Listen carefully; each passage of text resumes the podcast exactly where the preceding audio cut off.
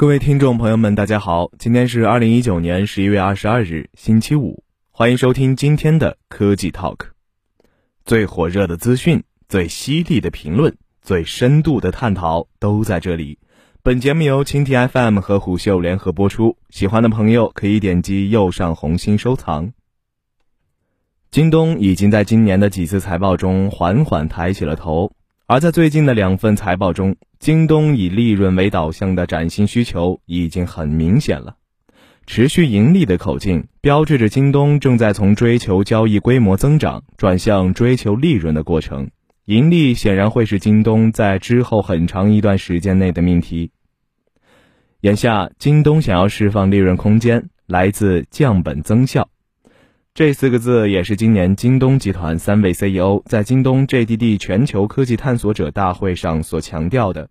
而在这一方针之下，由徐雷领衔的京东零售子集团这一京东基本业务的命脉，下面要讲什么样的故事呢？在当下的零售世界里，下沉市场是个避不开的话题。京东的发力已经尤为明显。现在，京东采用的是主战与惊喜的双轮驱动策略。今年八月，京东主站将其首页的特价秒杀升级为每日特价，顺便将每日特价、京东秒杀和品牌闪购打通，成为一个秒杀业务集合。主站外，自从今年九月十九日，京东主要被用来应对下沉市场惊喜正式上线之后，惊喜就被当成京东用来对应下沉市场，或者说对标拼多多和阿里聚划算的主要工具。主站上有了一个吸引下沉用户的入口，惊喜的阵地则被挪到了微信，将微信一级入口让出。京东对下沉市场的重视程度已经愈发显性了。新交出的财报中没有关于惊喜的具体成绩，但是京东方面给出的数据显示，惊喜平台一小时所售商品件数峰值达到了一千六百万件。同时拿到了绝好的流量入口的惊喜，也给了主站一些回报。京东全站新用户中，来自惊喜的近四成。不过在惊喜身上，京东想要重做的还有 CRM 反向定制，就是今年双十一期间，在京东的下单情况中，工厂职工下单量环比九月日均增长百分之三百九十四，产业带核心厂商订单量提升了一千四百零四倍。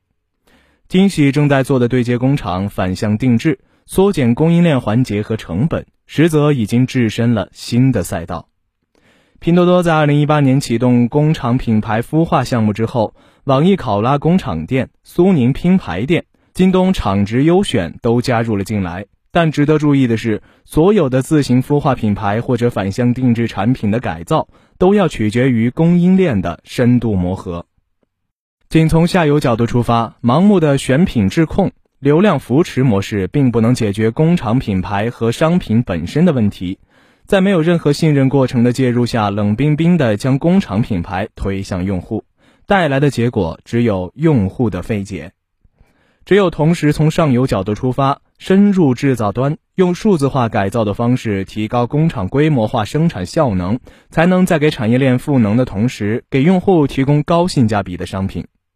目前，基于 CRM 模式开发的游戏本和家电占比都已高达百分之四十。和传统方式相比，京东的 CRM 模式将产品需求调研时间减少了百分之七十五，新品上市周期缩短了百分之六十七，并且成功率大大提高。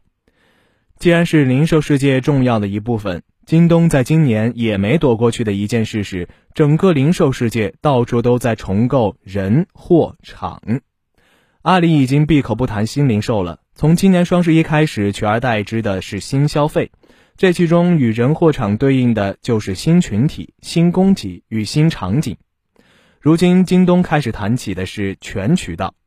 京东平台将利用全渠道的核心能力，链接多端场景，帮助合作伙伴对人、货、场三要素进行重构。所谓京东全渠道业务，初步的架构分为松耦合三段式。分别是 J D B C。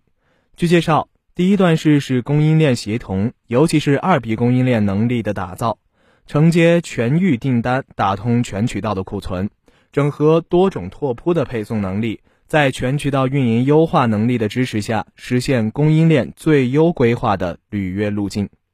目的是降本增收以及体验优化。第二段式则是如何做多场域的数字化链接以及服务能力的搭建。在线上，除了京东的 APP、小程序、开普勒，还有面对下沉市场的惊喜；线下则有京东之家、家电专卖店、七 Fresh、新铺路、有家铺子、物竞天择、京东大药房、京东车友会等线下门店及社群。如今，京东线上与线下场景分别与协同的效果暂且不论。在前提条件上，线上和线下的所有场景已经共同组成了京东如今所谓全渠道的场景。第三段式就是进入全领域用户营销，当然这个效果还要且看后续。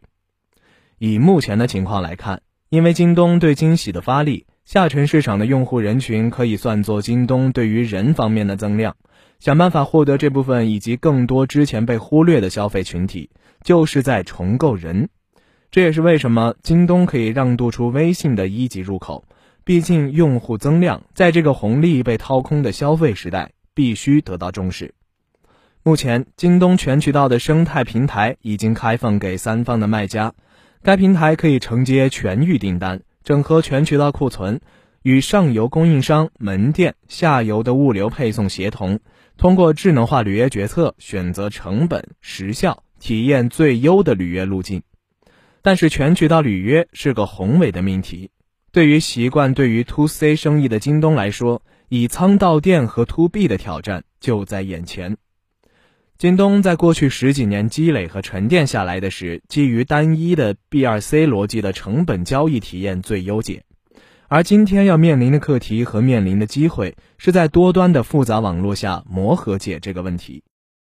全渠道是京东零售的下一站。但将来能不能体现到财报利润栏的数据中，就看京东这次对零售老三样重构的本事了。